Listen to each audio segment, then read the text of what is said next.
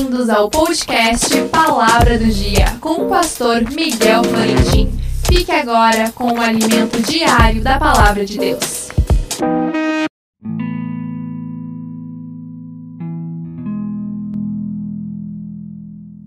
A palavra do dia. E ele satisfez-lhes os desejos, mas fez definhar a sua alma. Salmo 106:15.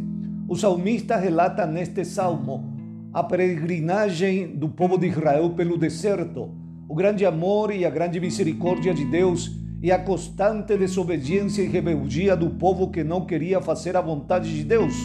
O versículo de hoje diz que Deus ouviu o clamor do povo e lhe deu tudo o que o povo pedia. Porém, não entanto, castigou com mortandade a rebeldia. O povo de Israel teve toda a bênção que quis. Até hoje é um povo próspero economicamente falando. Eles foram os beneficiados com a lei de Deus e era o povo escolhido de Deus. Todavia, este banquete abundante, esta bênção abundante se converteu em maldição pela desobediência. O salmista diz: torne-se a sua mesa diante deles em laço e sua inteira recompensa em ruína. Isto aconteceu com os judeus. A pedra que rejeitaram os edificadores veio a ser a cabeça do ângulo. Jesus, que tinha que ser bênção para eles, se converteu em maldição pela desobediência. Todo crente deve cuidar que sua mesa abundante de bênção não se converta em maldição.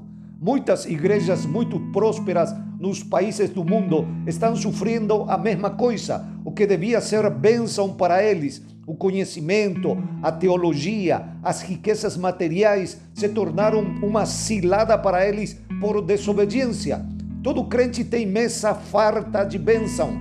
Não permita que a tua desobediência transforme a tua bênção em maldição. Pelo contrário, que a maldição se converta em bênção por causa da tua obediência. Que Deus te abençoe. Não esqueça, amanhã mais um episódio inédito do podcast Palavra do Dia.